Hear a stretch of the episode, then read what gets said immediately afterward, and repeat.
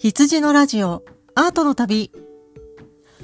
この番組は聞くとちょっとだけアートの旅がしたくなるポッドキャスト番組です。お送りいたしますのは坂井志陽です。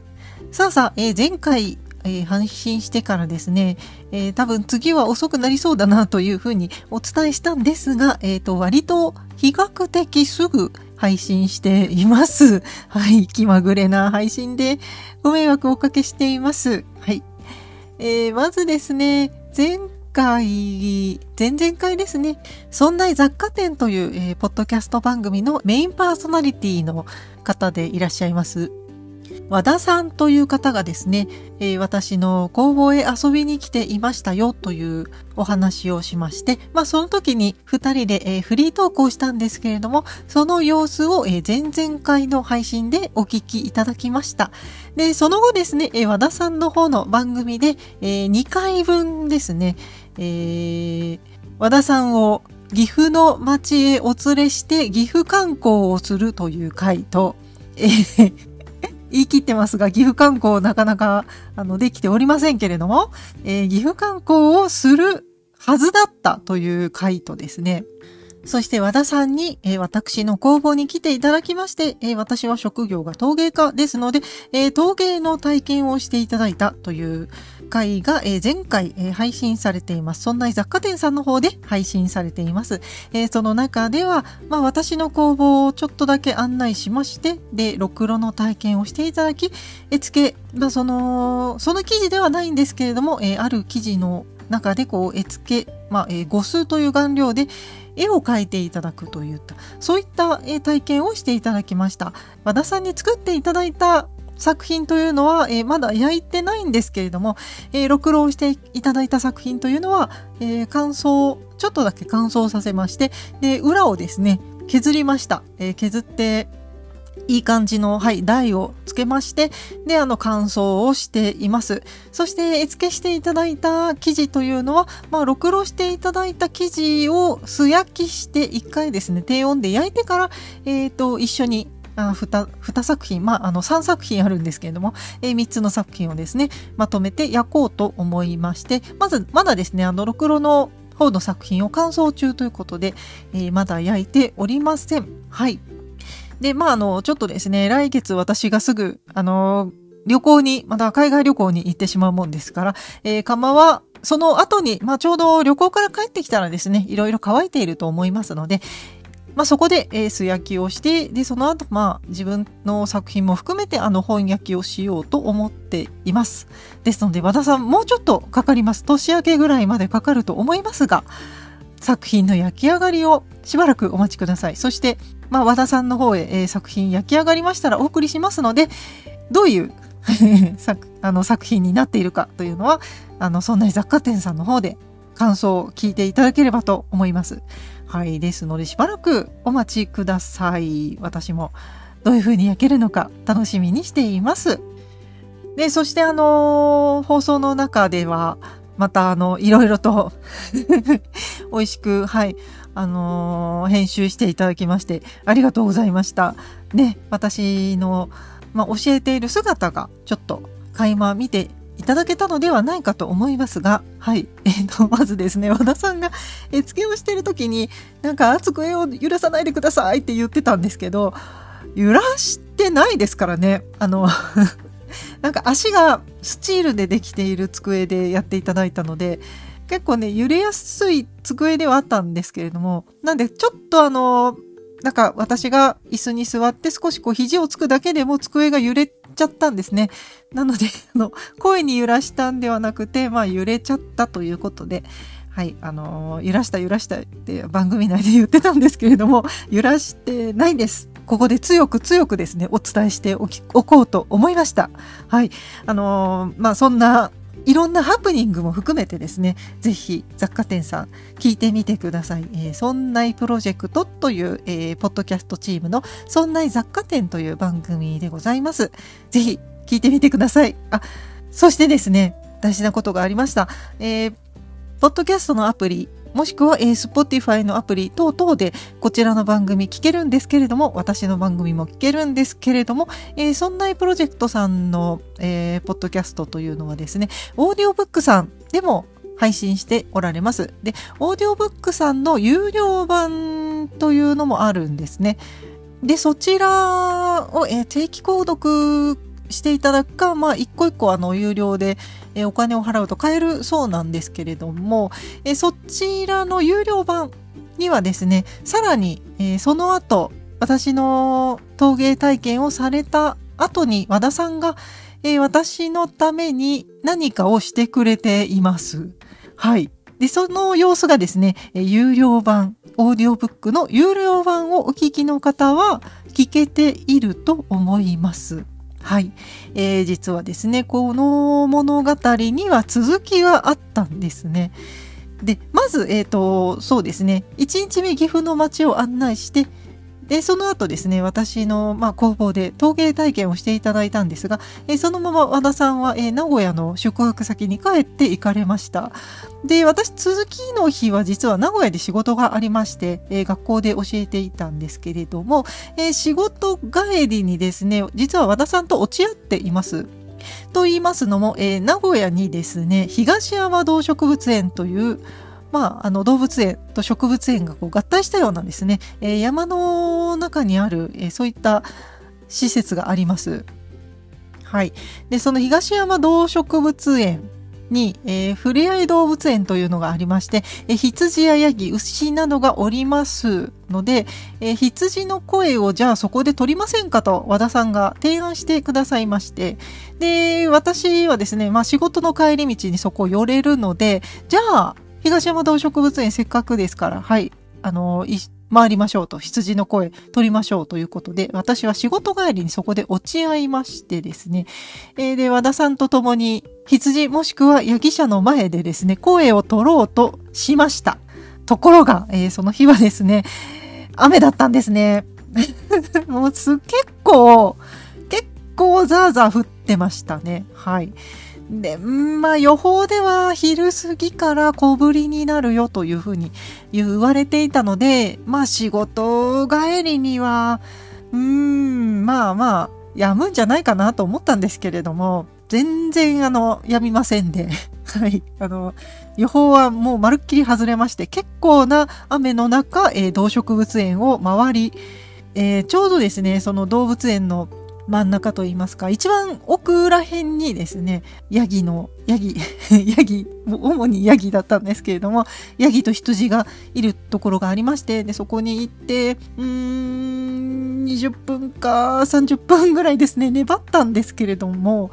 一向に泣きませんね。はい。全然泣きませんでしたね。羊の声だからそこでは取れなかったんですよ。もうすっごい2人で頑張ったんですけど、まあなんか小学生ちゃんたちがこう、キャッキャするし、あの、まあしょうがないんですけど、公共の場所なのでしょうがないんですけれども、まあ奥様方がね、うろうろされて、うん、羊泣かないわね、とか、後ろでこうおしゃべりしている中で録音したので、羊じゃないな、ヤギが目って一回泣いたんですけれども、あの、その後ろの奥様方の声が入っちゃったりしてね、結局あの、ダメで使えないなっていうことになりまして、うーん、まあ、無理でした。なんかあの、途中でね、あの、飼育員さんがちょっと出ていらっしゃったので、羊やヤギっていつ泣くんですか？って聞いたら、うん、あんまり泣きませんねって 言われて、で、えー？ってなったら、あ、でも、そうですね。ご飯の時とかだったらめいめい泣きますでしょうか？っておっしゃって、羊やヤギたちのね、お昼ご飯の時間はもうだいぶ過ぎていた時間に行ったので、まあ皆さん満腹ですね。で、ま だったので全然泣かず、まあしょうがないなということで、そのままバイバイしまして、和田さんは、はい、関東の方へ帰って行ったんですけれども、なんで前回前々回実はその羊もしくはヤギの声を取りに行ったんですけれども、オープニングの最初についていないということは、はい、取れなかったということだったんです。でも今日はどうでしょうか？私の番組、え、オープニングの前に羊の声入れてます。そうなんです。あの、実はですね、この物語には続きがあったんですね。オーディオブックさんの方では、実はその後に、和田さんが、えー、地元に帰られてから、えー、牧場なんか近くの牧場かどこかに、近くでもないのかなあの地元の牧場の方に行ってくださって、和田さんね、お忙しい方だと思うんですけれども、あの、半日ぐらいそこで粘ってくださって、なんとなんとそこで羊の声を取ってきてくださったんですね。いやー、なんかもうびっくりしちゃって、はい。本当に和田さん、ありがとうございました。なんかこのね、和田さんの男気溢れるこの思いに、もうなんと感謝の言葉を申し上げたら良いのやら、本当にね、すごい男ですよ、和田さんという方は。ねえ、びっくりですよ。ということで、羊のラジオもですね、羊の声がオープニングで、はい、付けられるようになりました。ね、東山動植物園でも結局、まあ、あの、羊だけではなく、いろいろね、ぐるっと回って和田さんをご案内したんですけれどもね、え結局、うん、羊の声取れなくて、でも和田さんね、結構あの、なんかコアラ見るの初めてだって言ってて、で、東山動植物園、実はコアラが、コアラの繁殖すごく成功している動物園なので、そこでコアラを見ていただいたりですとか、あとあのイケメンゴリラのですね、シャバーニーというゴリラがいるんですが、えー、そちらのゴリラ社の方にもご案内しましてですね、そうしたらちょうどその日和田さんが黒い服着てたんですけれども、あの、なんか仲間と思ったのか、シャバーニちゃんがね、あの、すごいツーショットが撮れたんですよ。もう和田さんがこう、なんかガラスにもたれかかったらシャバーニ君、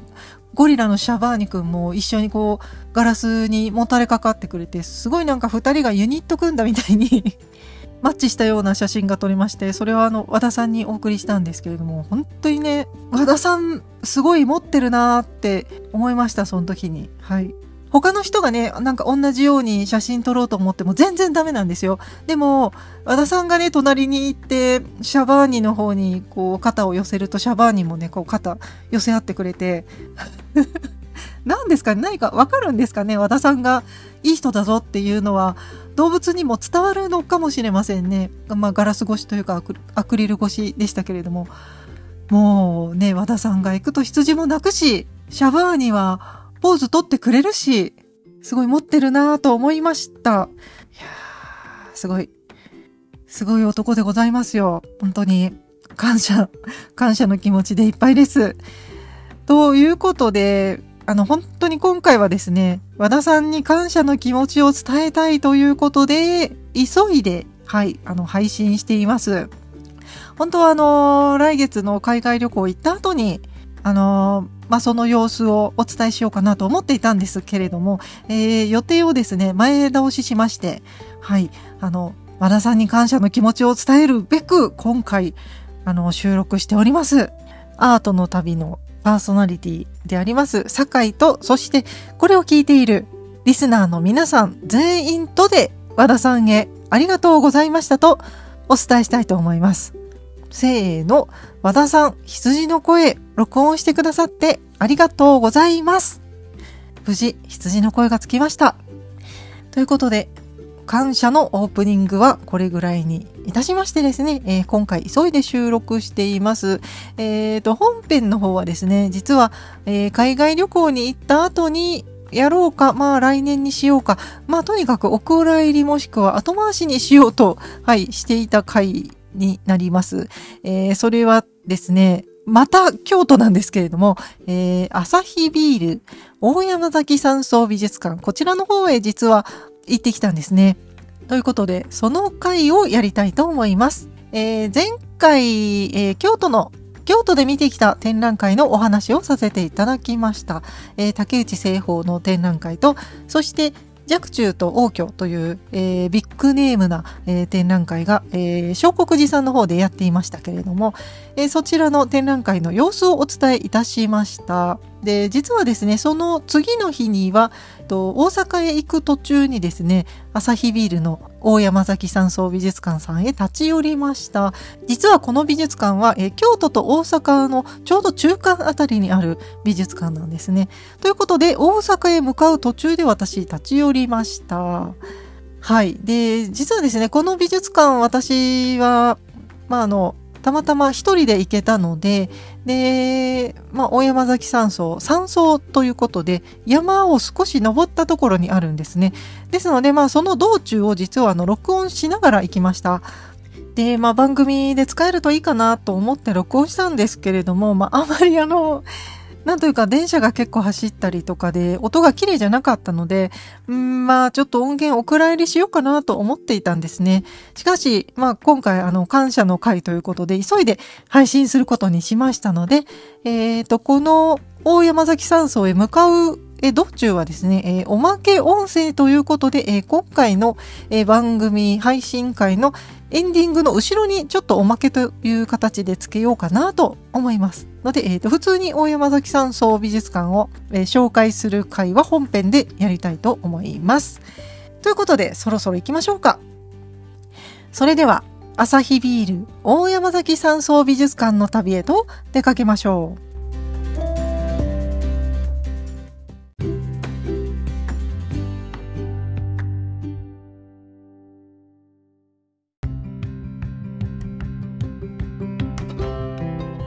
それでは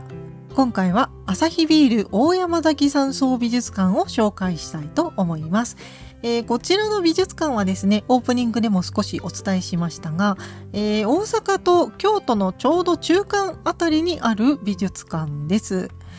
で、電車で行かれる方は JR 京都駅から大阪方面普通電車に乗って約15分ですね、えー、JR ですと京都駅から、えー、大阪方面に普通電車に乗っていただいて山崎駅で降ります。はい。最寄りの駅が山崎駅ですね。で、もう一つですね、電車走ってまして、もう一つ阪急なんですけれども、阪急電車は、えー、河原町駅から梅田方面、えー、まあ、大阪の方面ですね、快速急行で長岡天神まで15分、えー、長岡天神から普通もしくは準急に乗り換えて5分で、えー、大山崎という駅に着きます。えー、ということで、えー、快速もしくは、えー、急行は止まらない駅なんですけれども、大阪から来る方ですと、えー、JR は大阪駅から高槻まで、えー、新快速に乗っていただいて、高槻から、えー、鈍行ですね、普通に乗り換えて、そこから7分、えー、という形で、えー、っと、そうですね、高槻もしくは高槻市駅から乗り換えるという方法になるようです。で、さらに、えー、山崎駅から送迎バスがありますので、まあ、それに乗っていただくか、歩いて、はい、10分ぐらいで着くということで、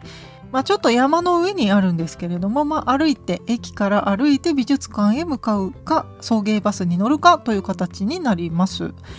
で、もう一つですね、車バイクでお越しのお客様へと書いてありますが、当館に駐車場はございませんとも書いてありますので、まあ、最寄りのコインパーキングに停めてくださいというふうに案内がしてあります。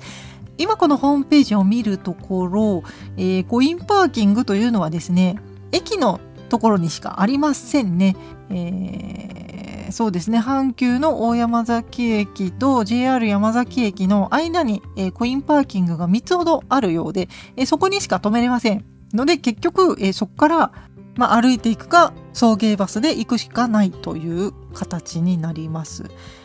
しかしまあ、あの、そんなに歩いたところは意外ととそうですね、駅から近かったので、まあちょっと、あの、山登んなきゃいけないんで大変なんですけれども、まあね、あの、ハイキングかなと思って、あ足に自信のある方はですね、歩いてみてもいいのではないかと思います。はい、じゃあ、早速それでは美術館の概要をお読みいたします。朝日グループ大山崎山荘美術館は大正から昭和初期にかけ建設された大山崎山荘を保護保存し1996年に開館しました。当美術館では築100年以上の建築物や美しい庭園が大山崎の景観と一体となった特別な空間での作品鑑賞を大切にしています。アサヒビール初代社長山本食三郎が支援した民芸運動にまつわる作品や印象派の巨匠クロード・モネの傑作睡蓮連作などをご覧いただけます。これまでの歴史や文化を後世に継承していきながらアサヒグループの一員としてあらゆる世代地域国の方々が芸術文化を見て感じて触れて創造のきっかけとなるような新たな鑑賞体験の場を目指していきます。ということで、えーとまあ、この美術館はアサヒビールの初代社長山本為三郎さんが支援されていた、えー、民芸運動の作品たちであるとかもしくはあの買い求めになられた作品たちをもう集めた、えー、美術館となっているようです。えー、そしてこの大山崎山荘、まあ、山荘ということで、えー、本当にあの山の上にある別荘というような建物でできていました。建物はですね、えーと、周りにもいろいろと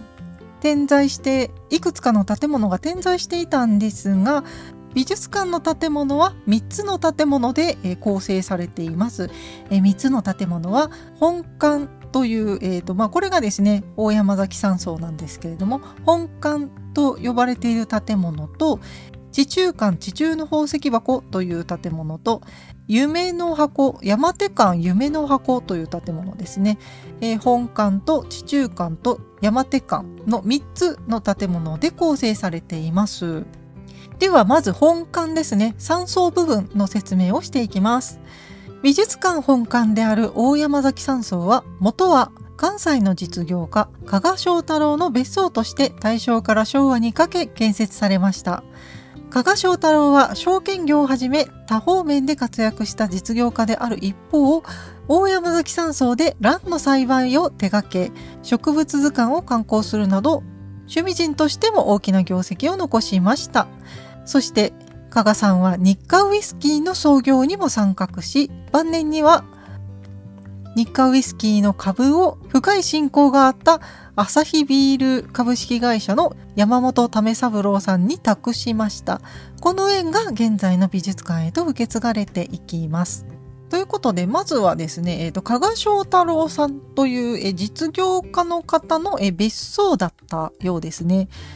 で、この人すごく謎なんですけれども、えー、関西の実業家、加賀翔太郎さんというふうに書いてあるんですけれども、この人がですね、えー、別荘として設計したとも書いてあるんですね。すごい多彩ですよね。普通、実業家だったら、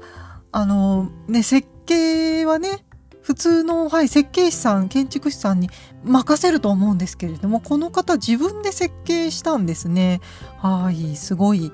ね、多彩な方だなと思いますが、え、ー、と、ホームページにもありますけれども、えー、美術館本館は加賀翔太郎が別荘として設計し、大山崎山荘と名付けました。えー、大正時代に木造で建てられた後、昭和初期に大幅に増築されます。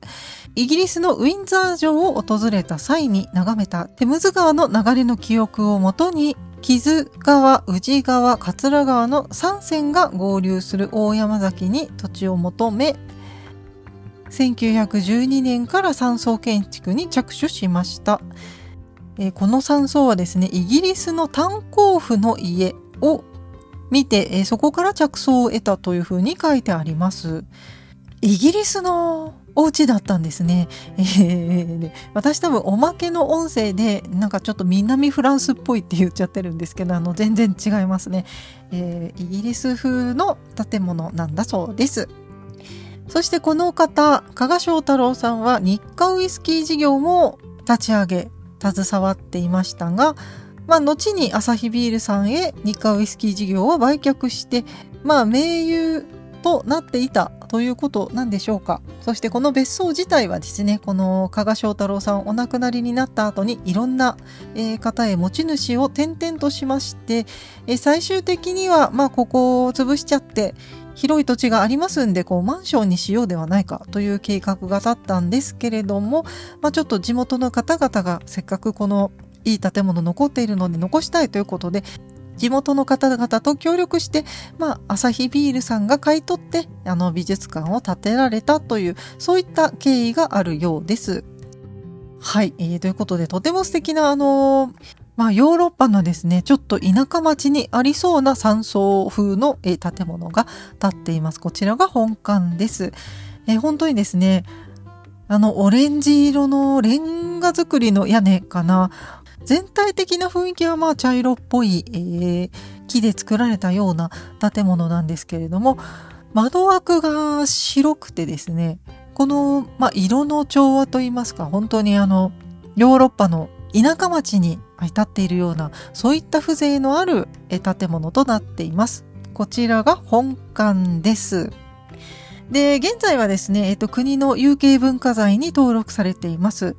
で、こういったですね、文化財になっている古民家というものは、ほとんどあの、触ることができないことが多いんですけれども、大山崎山荘さんはですね、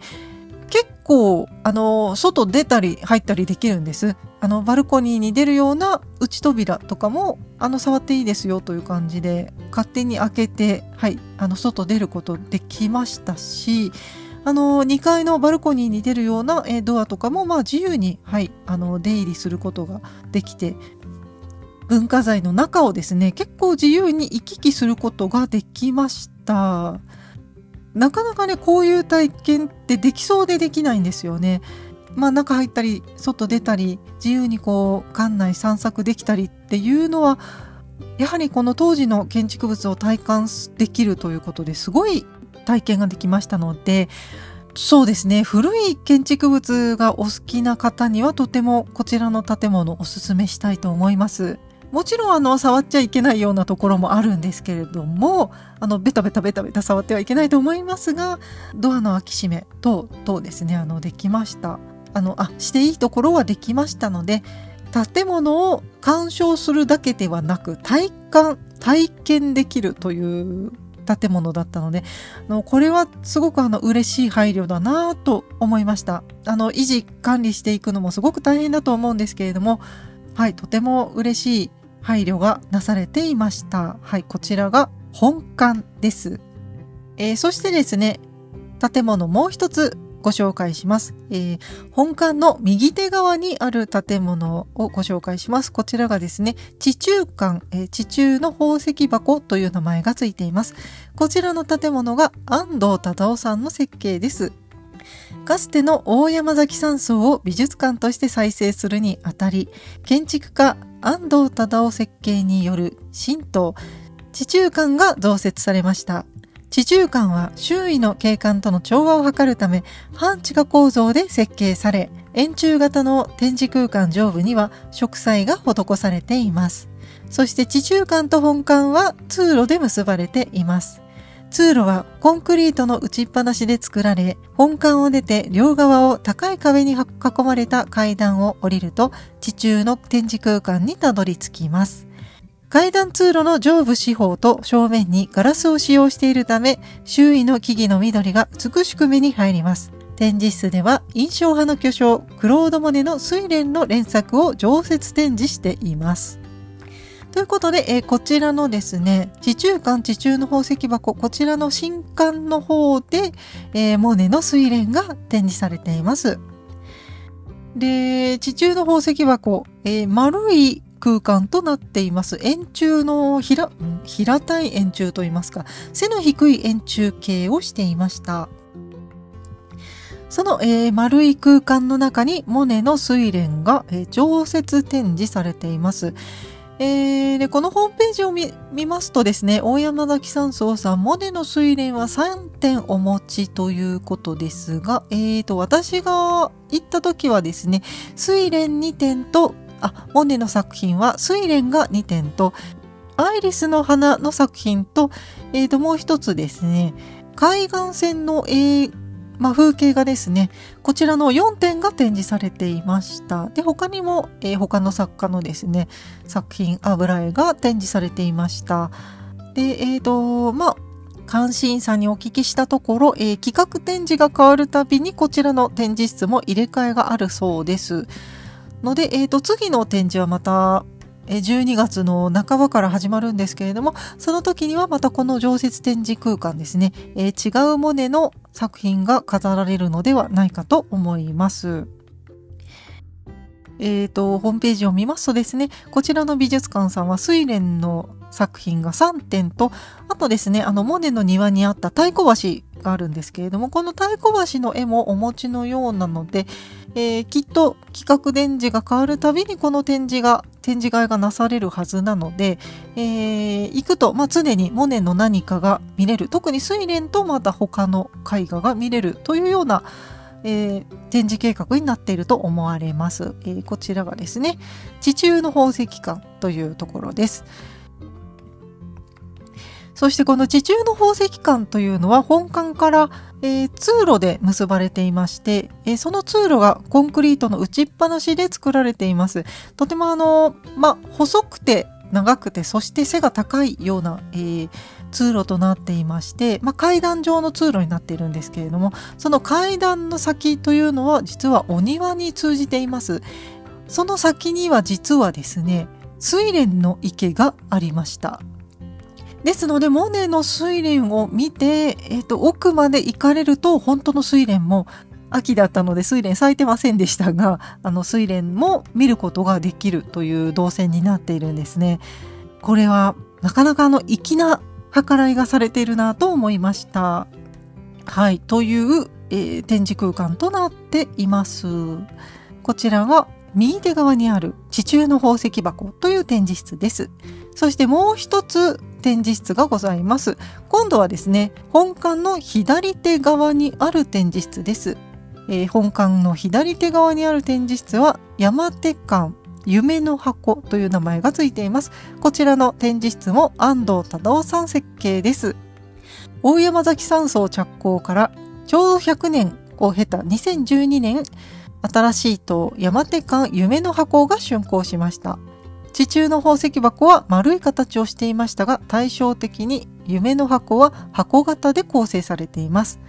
山手館が立つ場所にはその昔蘭栽培で名を馳せた大山崎山荘の温室がありました。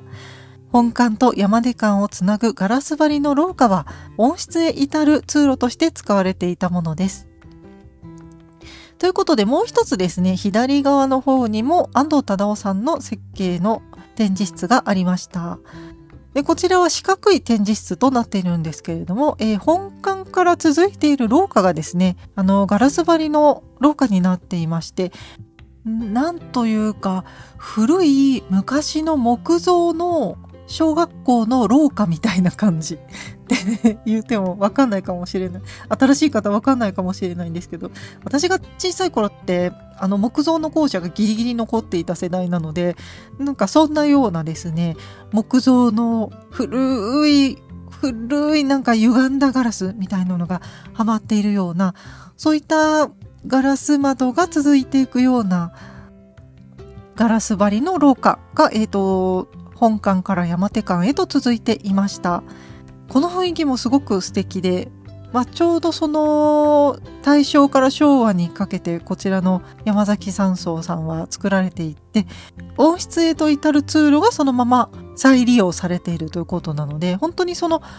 古めかしい素敵な雰囲気が残っていてその廊下を通るだけでもすごくあの趣があってワクワクするような雰囲気になっていました。そしてその夢の箱という展示室はですね、企画展示室になっていました。えー、私が行った時はですね、ガラスの作家さんの企画展がやっていましたので、そちらの作家さんの作品が並んでいました。はい、多分あのー12月の中旬からまた別の展示がありますので、こちらの展示室ですね、夢の箱でもまた企画展示がされると思います。ということで3つの建物ですね。中心に本館がありまして、本館が2階建てでできておりまして、3層がそのまま保存されています。そして、えっと、右手側に丸い形のモネの展示室、そして左手側に四角い形の企画展示室が、えっ、と、つながっているという3つの建物で構成されています。四角い展示室へ行くそのアプローチ、廊下は大正時代の温室の雰囲気が残るアプローチになっていて、そして右手側のモネの展示室へ向かう廊下はコンクリート打ちっぱなしの、まあ、ちょっと無機質な都会的な雰囲気のあるアプローチでした。しかしその奥に睡蓮の池があるというとてもですね、なんかこう、こだわり抜かれた建物が建っているなという印象です。もうこの建物をね、あの、ぐるぐる回るだけでもすごく楽しい、ワクワクする空間となっていました。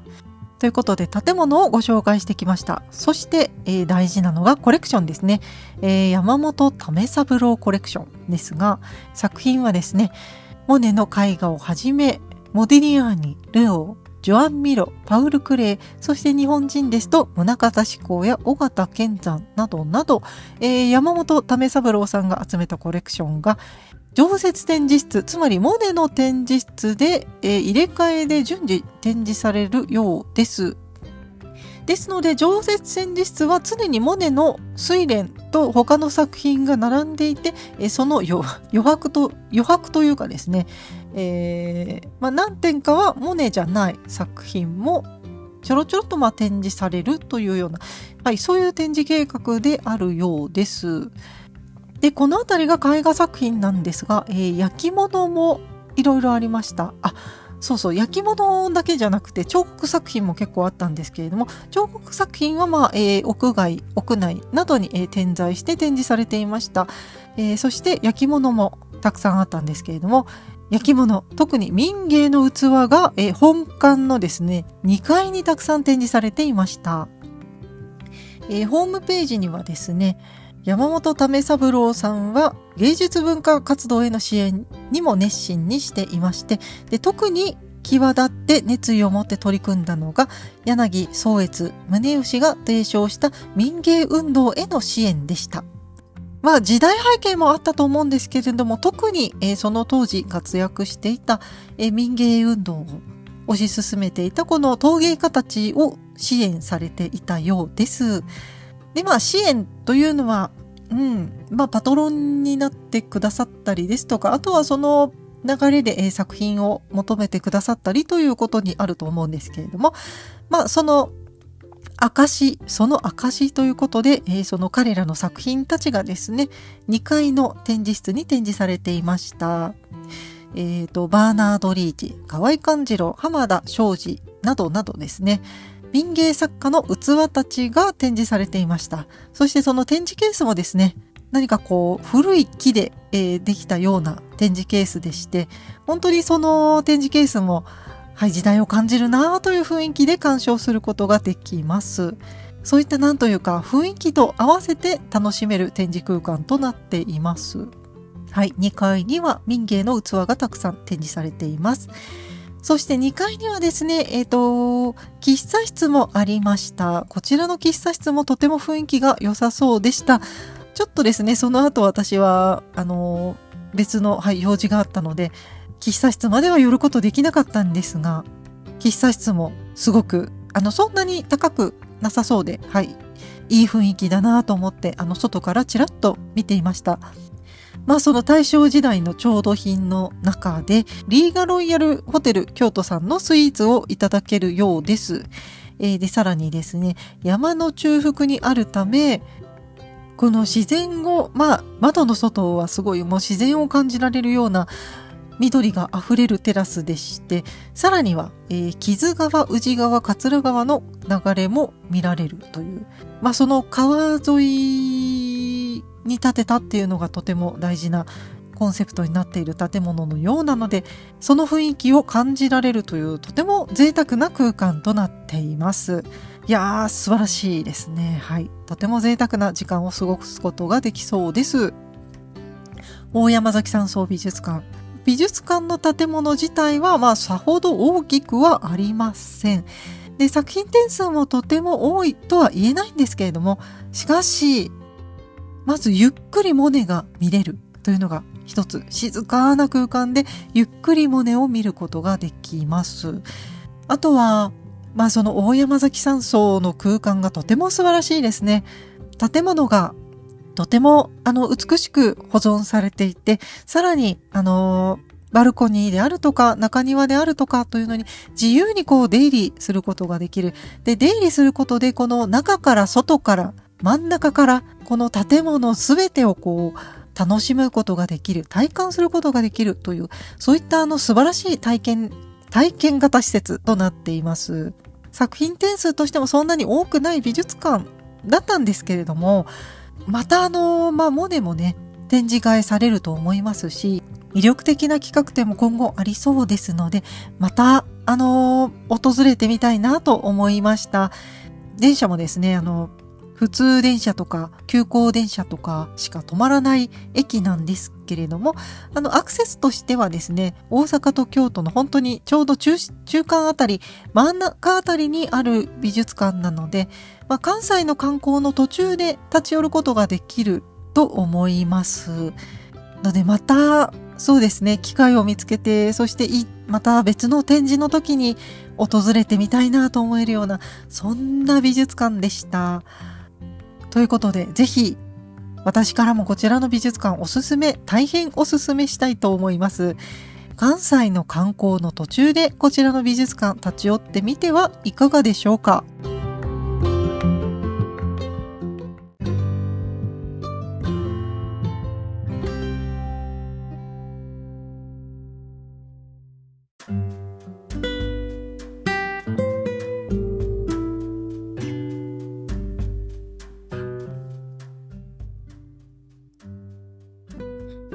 お帰りなさいませ。エンディングのお時間です。朝日ビール大山崎山荘美術館の次の展示をご紹介いたします。藤田嗣治、心の旅路をたどる手紙と手仕事を手がかりに。会期は2023年12月16日土曜日から2024年2月25日日曜日まで展覧会の概要をお読みいたします。朝日グループ大山崎山荘美術館は2023年12月16日土曜日から2024年2月25日日曜日まで企画展藤田嗣治心の旅路をたどる手紙と手仕事を手がかりにを開催いたします。明治の日本から単身と王子、エコールドパリの代表的な画家として活躍した藤田嗣治、レオナード・藤田、日本画の技法を油彩画に融合させて編み出した独自の画風で、乳白色の肌と絶賛されたラフや猫の主題は人気を博し、また彼自身の個性的な風貌や言動でも一世を風靡しました。第二次世界大戦中の日本では作戦記録画の制作にも関わりますが、戦後は日本画団と縁を断ってフランスへ帰化、カトリックに改宗してかの地に骨を埋めました。数奇な人生を歩んだ藤田ですが、その名声と本人による巧みな印象操作によって、かの人となり、その時々の心持ちは未だ謎に包まれたままです。本殿では、藤田が親しい人々に送った手紙や、生涯を通じて作り続けた手仕事とも言うべき木工細工？木工細工？妻のために残した作品などを通じて、彼の人生とその心の旅路をたどることを試みます。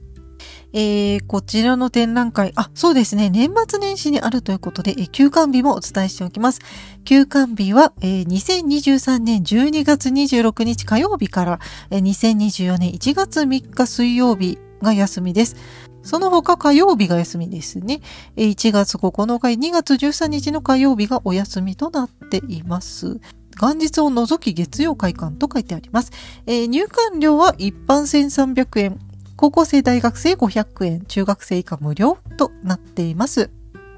えー、12月の中旬からはなかなかビッグネームの展覧会が始まりますね。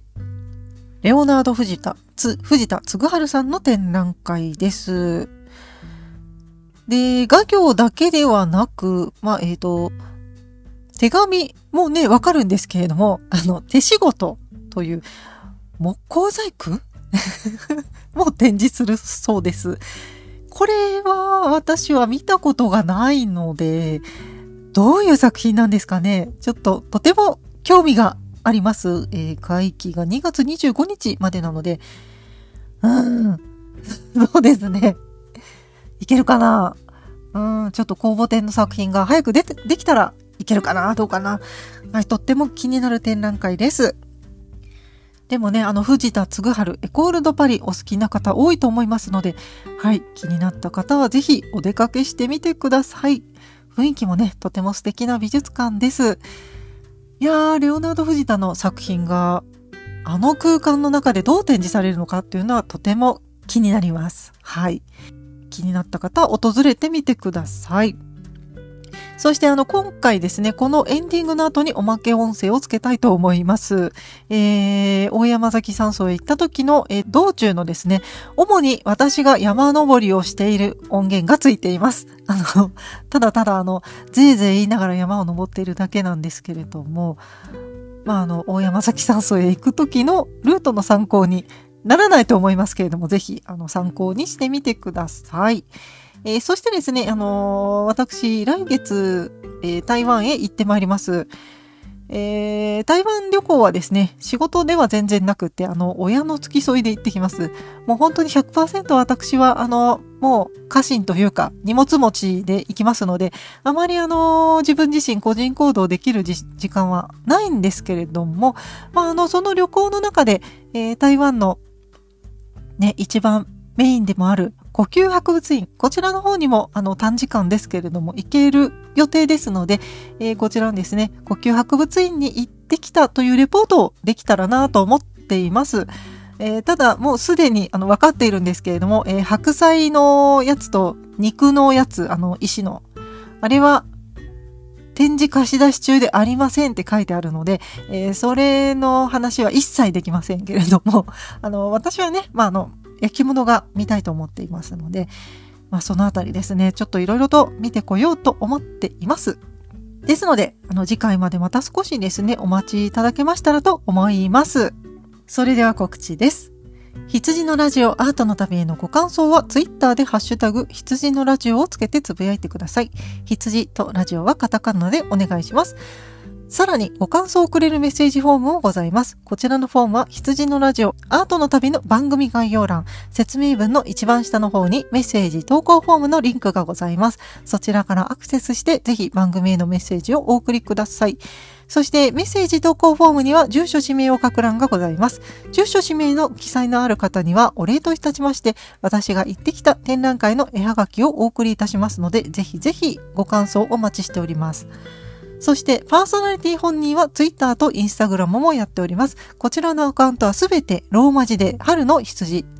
HARUNO 春の HITSUJI 羊で検索してみてください。また、ラジオ用に春の羊アンダーバーラジオでインスタグラムのアカウントを作りましたので、ぜひこちらも合わせてご覧ください。それでは、今回はこの辺りで終わりに、終わりじゃないけど終わりにしたいと思います。寒くなってまいりましたが、少しだけアートの旅に出かけてみませんか？きっと素敵な時間を過ごせるはずですよ。羊のラジオアートの旅。お送りいたしましたのは酒井志陽でした。それではまた次回の配信まで。さようなら。そしておまけ音声もお楽しみください。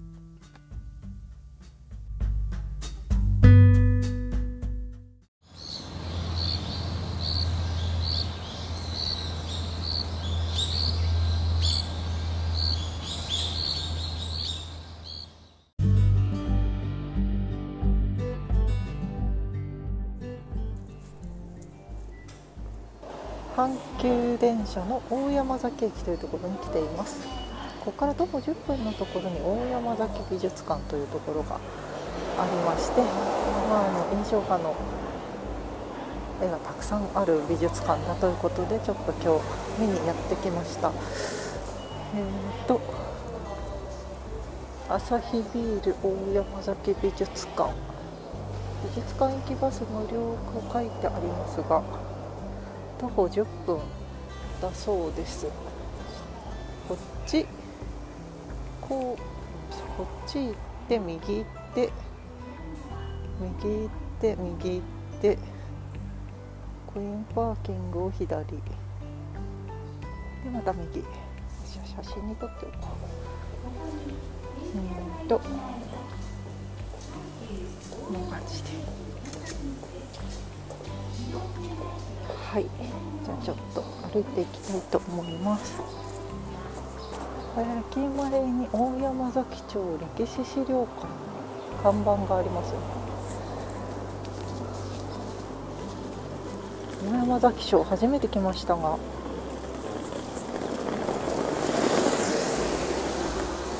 歴史的に面白そうなところですね。天王山ハイキングコース近道こっち？あ右って出てますね。これを右に行けば良さそうです。昨日電車の車窓からですね。サントリーさんの工場が見えましたね。えー、と今小道を入りまして、えー、前方に JR の線路が見えますね。なんか特急列車があこれあサンダーバードちゃうかな。サンダーバードが走っていきましたがこれを上がるとや JR 山崎駅。あということなんでしょうかね、えー、朝日ビール大山崎山荘美術館は右へ行ってくださいと書いてあります。はい右に曲がります。はいや暑い。結構ね山の上にある美術館だということで徒歩10分と書いてありますが、えー、結構歩くと大変そうだなという気がします。これどうやって行けば？あ JR 山崎駅が見えましたね。はい。多分この踏切を通るんだと思われます。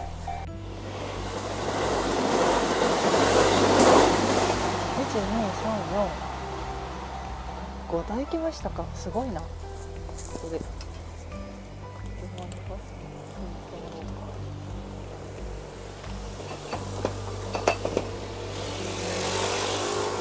車がだいぶ待っていたので車に先に行っていただきましょう。はい。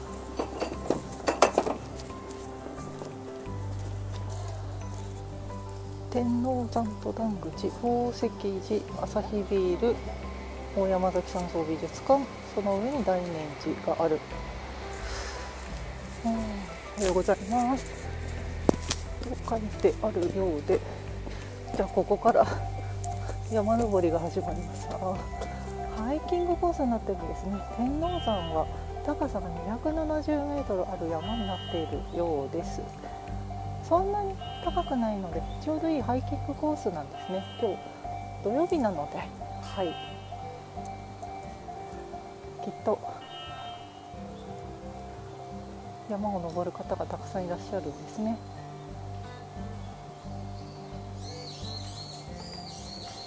山の八幡宮ですとかお寺。17列子の墓。なんか山崎城と神社など。たくさんありまして山崎合戦五千条もあるんですね資料館。なるほど歴史的にもいろんなことがあった場所のようです。じゃあ山を登っていきたいと思いますがえー、っとですねすぐ、えー、今山を登っていますがすぐえー、右に曲がる曲がれと書いてありますね、えーと、私の前方にはものすごい長い石段が見えているんですが、えーと、大山崎山荘美術館はその石段を登らずに右に曲がれと書いてあります。助かりました。これ行く途中なんですけれども大山崎山荘美術館には駐車場ありませんと書いてあるので車では来ちゃダメなんですね、はあ、迷惑駐車お断り書いてあるのでダメっぽい、はい、歩いてか、えーと、送迎バスじゃないと来ちゃダメ。ということのようです、はあ、結構結構な山道ですね。じゃあしばらく山道を登りたいと思います。歴史街道百選天王山総合案内図とまた地図が出てきました。山崎さんと美術館まだ先ですね。はい。あさっきの石段はえ大念寺に通ずる石段だったようですね。あじゃハイキングコースのはい。こっちはハイキングコースの道ですね。なるほど。ああいやもうすごい崖の上の登るような石段が目の前にあったんですけれどもあれはお寺の石段だったようですね。いやハイキングコースであの石段登らされたらちょっと最初から心が折れるなと思ったんですが違いました。はい。なるほど美術館に行く道はハイキングコースになってるんですね。おえ右に行くと観音寺。道なり150定次郎1人。もうちょっと迷わないように道しるべが。そう道々にありますね。あこれは助かりますね。そして山がちょっと紅葉が始まっていますね。これは南天の木が紅葉しています。すごく赤がもう葉っぱが赤く色づいていますね。おや？それまっすぐあ車で行けないから通行止めになってますね。びっくりした。行けないのかと思いました。あらそしてまた歴史の看板が出てきました。えっと秀吉の道本能寺の変。おお秀吉が本能寺の変でこう京都に帰った。毛利の攻めていたところから京都に。ビューンと数日で帰った。その道を説明されています。ここその途中の場所になるんでしょうかね。という説明文の大きな、えー、案内看板がありますまだ犬ちゃんの散歩の人が来ましたが。え、ー、とあここ。はい来ましたね。ここが美術館の入り口です。大山崎山荘の入り口に来ました。もう大きな庭園ですね。お寺なのかな？宝石寺と書いてありますが。お寺の中にどうやら美術館があるのかな？はあとても広いなんとか山の中にある庭園という感じのところですね。じゃあちょっと入り口入っていきましょう。まだしかしまだ、えー、登山道という感じです。山道をどんどん登ります、はあえー、どうやら10時からオープンでこっちは裏口の方に来てしまったようです。えーと、ちょっと今来た道を戻っています。なのでちょっと戻ってトンネルがあるそうなのでそこから入れる。けれども、えー、そこも10時からしか開かない。ということで私の今の山歩きは、えー、ちょっと3分の1ぐらい無駄であったということで今山を下っています。あれかあの道か、えー、T 字路が見えてきましたがこれを右に行くとトンネルがありそうですね。あそうかそうか。さっきの美術館入り口の看板があったところを私は上に来てしまったんですが こっちに来ちゃいけなかったんだな。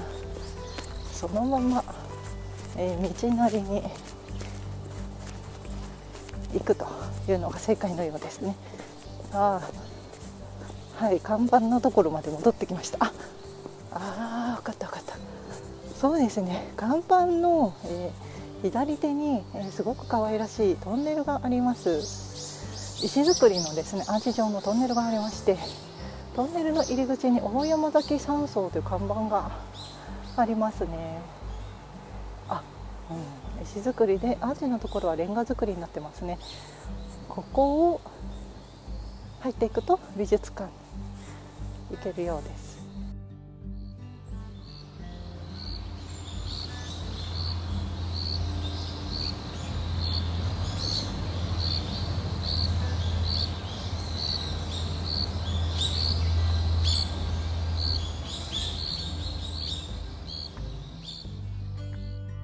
えー、10時になりまして、えー、大山崎山荘美術館に向かうトンネルのゲートが開きましたので 早速中に入っていきたいと思います。第1便のバスはもう満車だったのでやっぱりたくさん人がいらっしゃるんですね。でその方々がゲートから入っていった後に私は続いていっています。今こうレンガ張りのトンネルのところを通りましたが、ね、すごく古くて良さそうなトンネル。そして両脇は石垣がありますね。なんかこう山をこう切り開いて美術館を作ったような雰囲気になっています。ね野鳥がすごい鳴いてまして。これはブナかな？はいそんな。森の中を歩いていっています。あもみじもね大きい大木がたくさん両脇にありまして。ああ1本だけ紅葉してますねすごく。赤くて綺麗です。えー、右手にとトイレがありますという矢印ですが。なんか階段の上ですね。小道をどんどんまっすぐ進んでいきます。まっすぐ行くと美術館と書いてありますが。まだちょっとこう丘陵地帯というか少し山を登っているような感じですね。まっすぐ行くと美術館。まだまだまっすぐですね。左にもこう山荘のような建物が見えています。これなんだろうな。なんかいろいろと。関連施設があるようですが。なんだろうなこれは。なんか表札がありますね。誰の表札ですか？住んでる方がいらっしゃるんでしょうか？表札がありましたがおおあそして奥にまた一つ大きな、え、レンガ造りの三角屋根の建物が見えてきました。こちらが美術館でしょうかね。はい。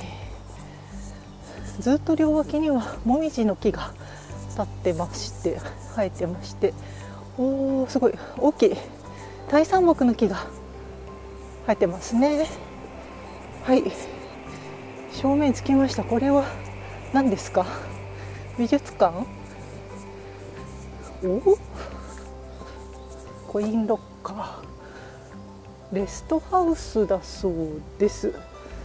椅子がたくさんあってコインロッカーもあるみたいですね、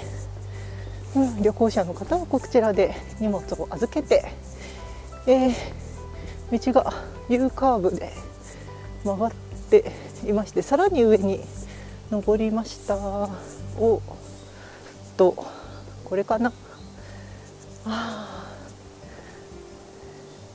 茶色いレンガの屋根が乗った、えー、コンクリート造りの門があります。ここが本当の美術館の入り口のようです。アサヒビール大山崎山荘美術館の看板がありますね。すごいお花の形の門灯が両脇についてます。可愛いですね。可愛いデザインですね。さあ中に入りますとあ小川が両脇に流れています。あ白い鯉がいる。山小屋に来たような作りになってますね。右側に蓮の池が睡蓮の池がありますね。そっかそっかモネのね絵があるところなのでモネの睡蓮イメージしてるのかもしれませんね。うん、ちょっと階段で降りれるようになっていて。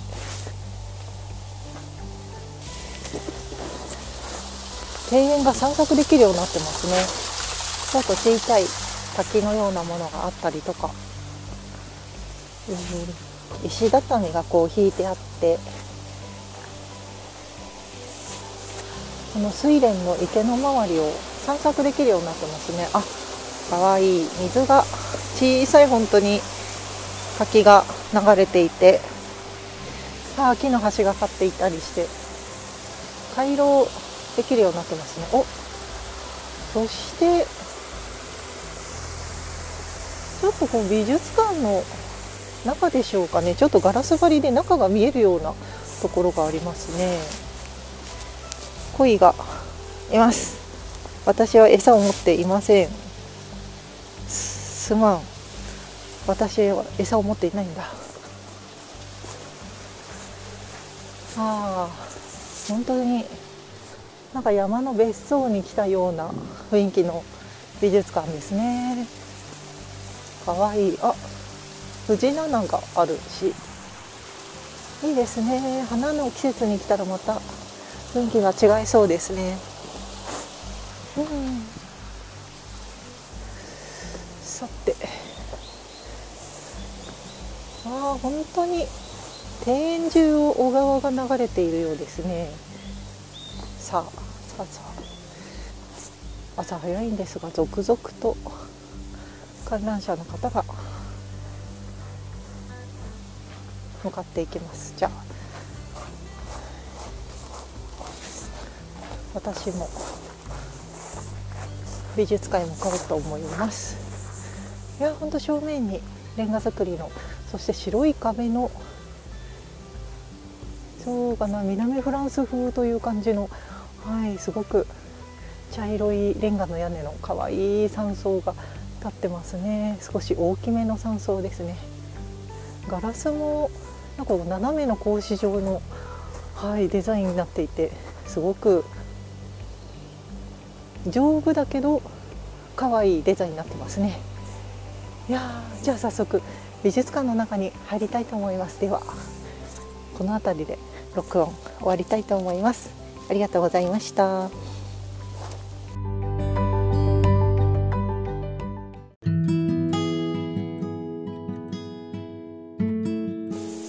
さて美術館を一周してまいりました。またお庭に戻ってきましたがいやすごく綺麗な美術館でした。あのさっきねあの庭園のところにねあの睡蓮の池があるんですけれども今ちょっとそっちに来てますが、ね、ちょっと滝が流れていて。でその睡蓮の池のところにガラス張りの廊下が見えてる。コンクリで作られた建物。細い廊下があるんですけれどもその右側に円柱状のですね建物がこうくっついてましてここがモネの睡蓮の展示室でした。でそのモネの睡蓮の展示室の隣に睡蓮の池を作ってあってこうガラス張りのこう廊下から見ることができるというそういう作りになってるんですね。いやー素晴らしい。隅々までこう配慮が行き届いた美術館ですね。これはすごくいい。美術館でした。あの、本当に古民家というか山荘をリノベーションして美術館になっているんですが結構ねそういう古い邸宅を美術館にしたような建物ってあるんですけどここまで自由に鑑賞者が出たり入ったりできるような作りになっている美術館は私は初めて、はい、来ました。すごいいいところになってますね。いやこれはいい美術館だな。しっかりモネの睡蓮もね見てきましたよ。大きい睡蓮がねあの2点出ていました。でまたあの展覧会がね変わるたびにこう所蔵品店というのは変わっていくようなのでこれはまた来ないといけないですね。お今そして、えー、帰り道を歩いていますがあー綺麗なシュウメイギクがね咲いてますね。ピンクの。シュウメイギクちゃんが咲いています。ヒヨドリちゃんも泣いてますね。ああ大きい大山木のところに来ました。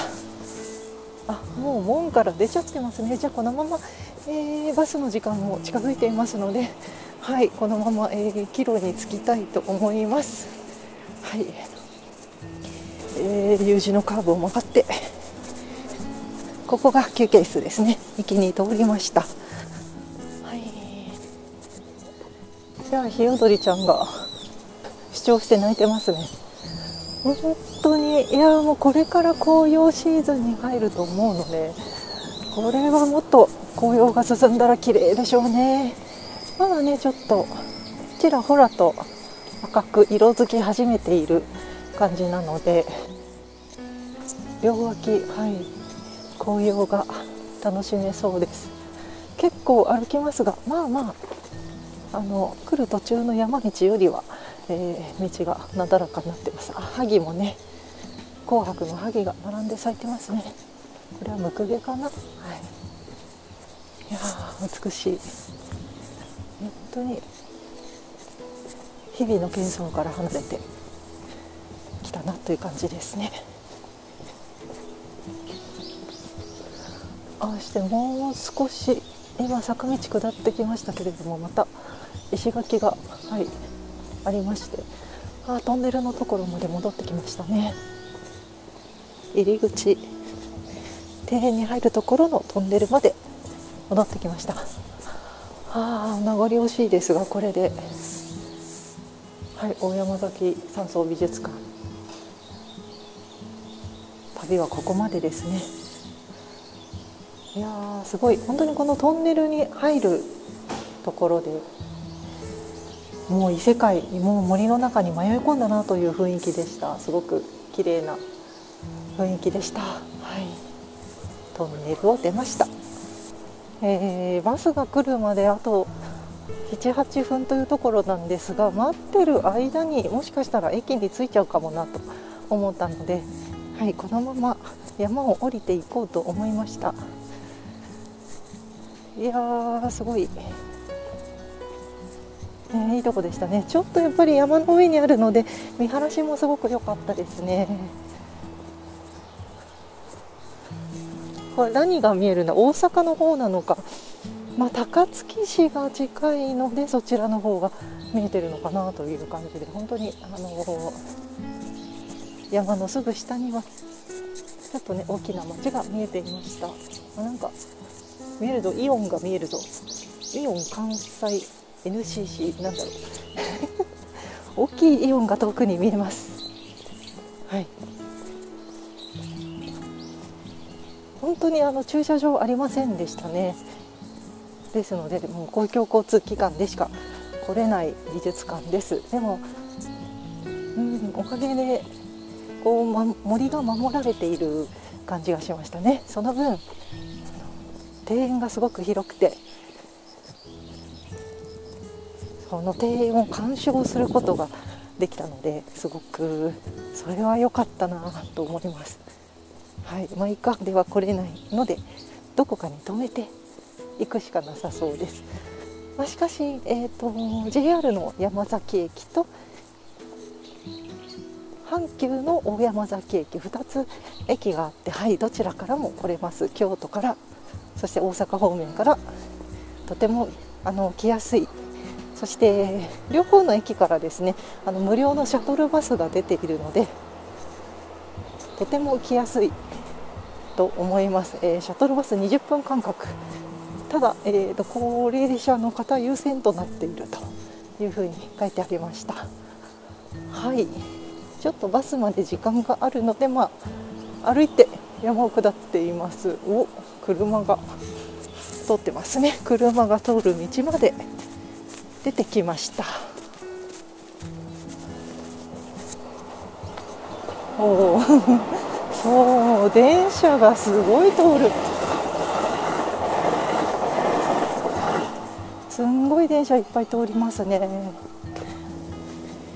今駅から、えー、小山崎山荘美術館へ向かうシャトルバスが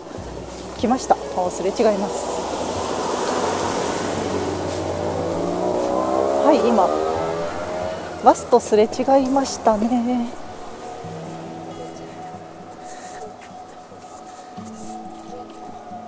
はいそして JR の踏切に来ましたのでちょっと急いで渡りたいと思います。あやっぱりさすがにですね11時を過ぎまして人が増えてきました。はい遠くの方に JR 山崎駅が見えます。で私はこの JR 山崎駅ではなく、えー、下の方にもう一つと下の方に降りていって阪急の方の駅に向かっています、まあ、下りの方が楽ですね。ああ小道も長いと思ったけどそんなにすぐですね。韓国料理屋さんがある。すんごい細いあの車が通れないような道なんですけれどもご飯屋さんがありますね、うん、やっぱ美術館帰りの方が行ったりするんでしょうか。美術館に行かれる方そして山登りの方が多いのかあの結構ですね山に登る服装の方をあのよく見かけます、うん、そういう場所なんですね。はい。あもう駅が見えましたね。阪急大山崎駅。あ駅前にセブンイレブンあったのか。はいということで阪急大山崎駅に戻ってまいりました。いやちょっとね小山を登る感じで足が疲れる感じですけれども、まあ、あの無料シャトルバスもありますのでね足に不安のある方はそちらを使っていただいてということでちょっと時間に余裕があったので私は歩いて、えー、行って帰ってきました。はい。ということで電車に乗っておあれは新幹線。ああ新幹線も通ってるんですねそらうん。電車がたくさん通るなと思いました。ではではこの辺りで大山崎山荘美術館の旅を終わりにしたいと思います。ありがとうございました。それでは。